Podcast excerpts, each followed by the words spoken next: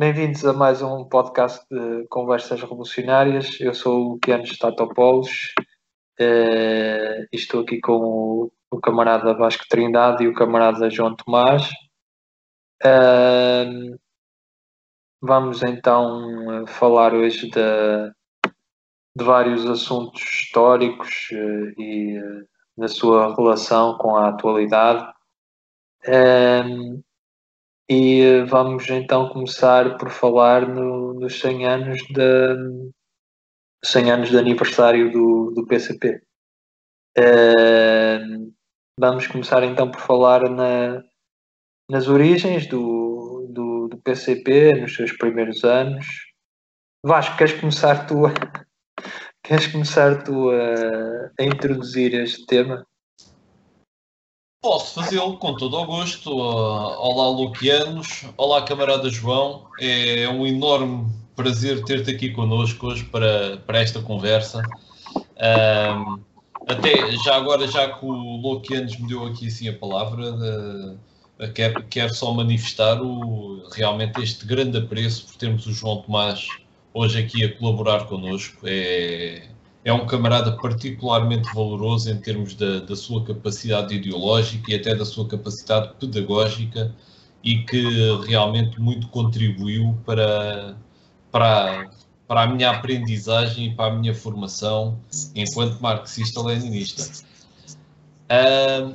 Pegando no que o Lokianos referiu, eu, é assim, eu acho que o podcast de hoje tem partindo da premissa dos ciclos da história, e temos aqui vários paralelismos que hoje vamos explorar,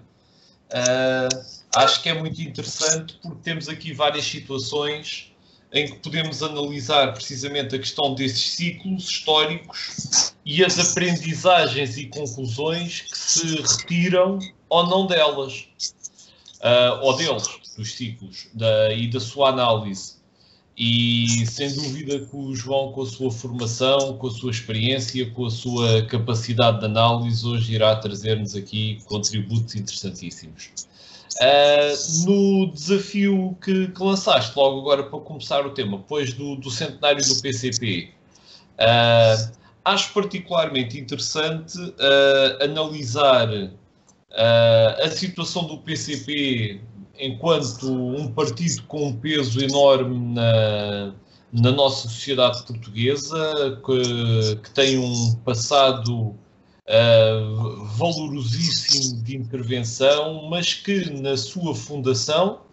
de que este ano se, colabora o, se comemora o centenário, uh, partiu com uma série de contradições e lacunas, Uh, e que nas últimas décadas tem, tem feito quase o caminho de regressar a, a esses problemas, não é? A esses erros, uh, ainda que num ponto de vista diferente, como é evidente. Mas tem havido uma degeneração uh, grave, acentuada, em termos da, não só da, da noção ideológica, mas especialmente da noção da prática, da prática política. E se calhar com isto convidava que o João fizesse a sua primeira intervenção. Bom, uh, começar por falar uh, daquilo que é uh, os inícios, os primórdios, portanto, uma, primeira, uma primeira ideia que deve ficar retida, portanto, do Partido Comunista Português ser um partido que nasce precisamente do anarcossindicalismo e do sindicalismo revolucionário ao contrário da maioria dos partidos comunistas que são gerados através de decisões de partidos socialistas e de partidos sociais-democratas. Isto uh, traz, uh, portanto, traz uh, aquilo que é o, o, início, os primórdios, portanto, com a criação da Confederação Geral de Trabalho e, por arrastamento, a fundação também em 1919, já com o processo revolucionário russo em curso, do, uh, da Federação Maximalista Portuguesa. Portanto, dentro daquilo que é a lógica da própria Confederação Geral de Trabalho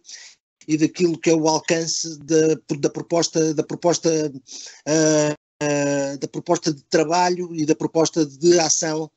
que, portanto, passa, como digo, pelo sindicalismo, pelo sindicalismo revolucionário que gesta, portanto, este, este, este interessante primeiro momento que vai trazer, vai trazer consigo, vai trazer consigo uh, reflexos profundos, portanto, uh, uh, a publicação do, da bandeira vermelha, que vai ser bastante importante, como, como elemento fundamental das greves de 20, 19 e 20, greves que sucedem numa lógica também de uma grande de uma grande combatividade da, das massas das massas operárias no nosso país. Uh, entretanto, uh, o, a Federação Maximalista Portuguesa uh, afirma-se precisamente como Federação Maximalista no sentido da Revolução Bolchevique se representar o máximo, daí maximalista, e uh, o, a Federação Maximalista Portuguesa como precursora daquilo que vai ser o Partido Comunista Português, das reuniões preparatórias que vão concluir na última, a 6 de março de 1921, que corresponde à fundação do partido, uh, irá trazer, irá trazer, portanto, este binómio da Confederação Geral de Trabalho, da Federação Maximalista e daquilo que depois é a fundação do próprio Partido Comunista,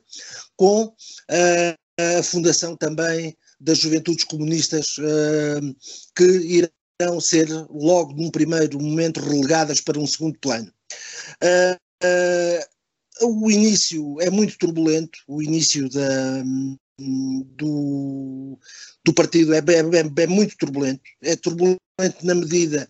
em que existem dois grupos, dois grupos claramente que se antagonizam e que se cosem a, a, a insultos. Portanto, o grupo de Pires Barreira e o grupo de Ratos, que, uh, portanto, irão degladiar-se por aquilo que é uh, o início de um partido que, até ao seu congresso em 1922, não terá, uh, por assim dizer, congresso fundacional e não terá ainda aquilo que são os fundamentos teóricos e práticos da sua ação. Como tal, portanto, para a entrada no, no, uh, na internacional,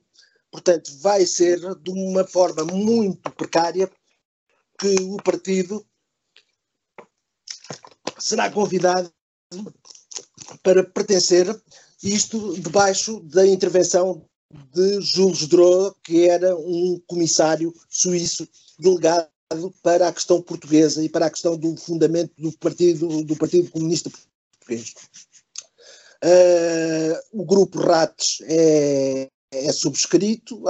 com mais nove elementos com, com, opunham o Comitê Central e começa por haver, começa por haver grandes, uh, portanto, uh, começam-se a colocar questões fundamentais como é a existência de uma linha frentista, uma linha que à partida seria formada pela, pela Confederação Geral de Trabalho, por aquilo que era o Partido Republicano de Esquerda Democrática e por aquilo que seria o PCP. Dentro desta lógica,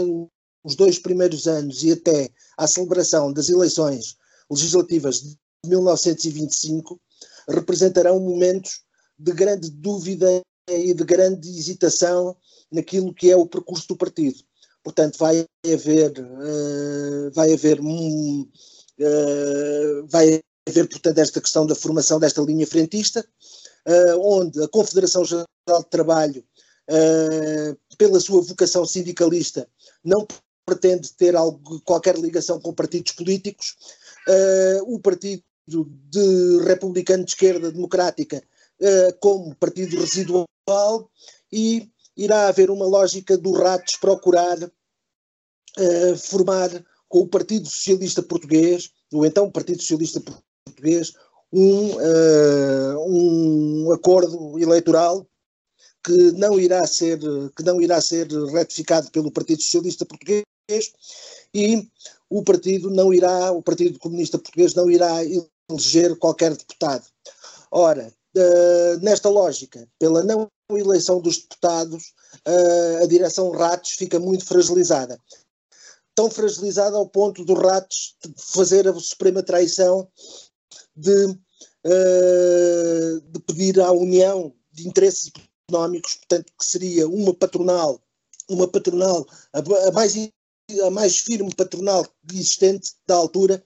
para que o partido pudesse ter ligações a esta, a esta, a esta união patronal, uh, portanto, representante do inimigo de classe, evidentemente. Uh, nesta lógica, o Ratos uh, é, por assim dizer, repudiado por um conjunto de camaradas e até à celebração do segundo congresso em 26, segundo na altura essa em que o Ratos, portanto, é excluído do, do, do secretário-geral e eh, dentro daquilo que é a lógica do, da, da, do, do, dos comitês, dos comitês executivos do partido. Uh, o Congresso de 26 já será um, um Congresso que uh, trará, uh, trará elementos muito negativos, portanto, a participação inclusive é do Partido Comunista Português na Internacional é feita através do tal delegado Júlio Drô, deixando-se o Ratos de fora. Portanto, o Ratos identificado logo como um traidor e uh, que, uh, portanto, reflete um pouco daquilo que é a falta de maturidade dos quadros revolucionários do partido e dos quadros executivos do partido. Isto é o que convém e o que apraz falar uh, do início do partido, portanto, estender mais a, a conversa uh, iria nos trazer, portanto, aquilo que é o processo já de regeneração nos anos 40, onde se chega a ter uma situação crítica do partido não ter mais do que 40 militantes em todo o país, antes da, portanto, daquilo que foi, uh, uh, por assim dizer, aquilo que é a amnistia dada pelo Salazar aos elementos do partido uh, aprisionados na, na, no Tarrafal, sendo que esta, esta amnistia acontece porque o Salazar vê que o Partido Comunista está, está liquidado. Uh, ora, não mais erradamente, uh, surgem, o, surgem portanto, com os contributos do, do Bento Gonçalves e depois já do Álvaro e de toda a segunda linha de novos dirigentes, irão então transformar o partido até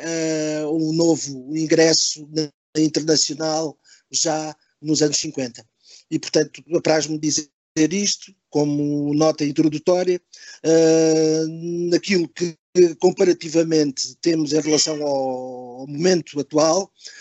uh, vemos aquilo que são sempre, uh, em termos de em termos de, das linhas frentistas delineadas pelo partido, há sempre, há sempre uma tendência ao gosto ao gosto pelo poder, pelo poder e, uh, e onde temos esta situação que nos conduz que nos conduz precisamente ao momento atual onde todo, todas estas todas estas situações que estão à que estão à vista. Portanto aquilo que são a, a aprovação de orçamentos de Estado junto do PS uh, uh, aquilo que são aquilo que são o, o papel o papel uh, puramente dito político uh, dentro do plano burguês, uh, que, é, que é aquilo que é seguido, portanto, tanto por aquilo que é as palavras de ordem em relação à, à Constituição da República, não levando em conta que a Constituição da República é um instrumento e uma ferramenta da burguesia, uh, e também uh, ou, termos uma, ou termos uma desorientação geral em termos daquilo que é o património mais valioso do partido, que seria o centralismo democrático, algo que na segunda internacional se aponta ao partido já na altura, portanto, a ausência de, de, de, da ferramenta bolchevique do centralismo democrático como ferramenta fundamental da ação e de luta dos partidos comunistas. E tenho dito, camaradas, por agora, apraz-me dizer isto.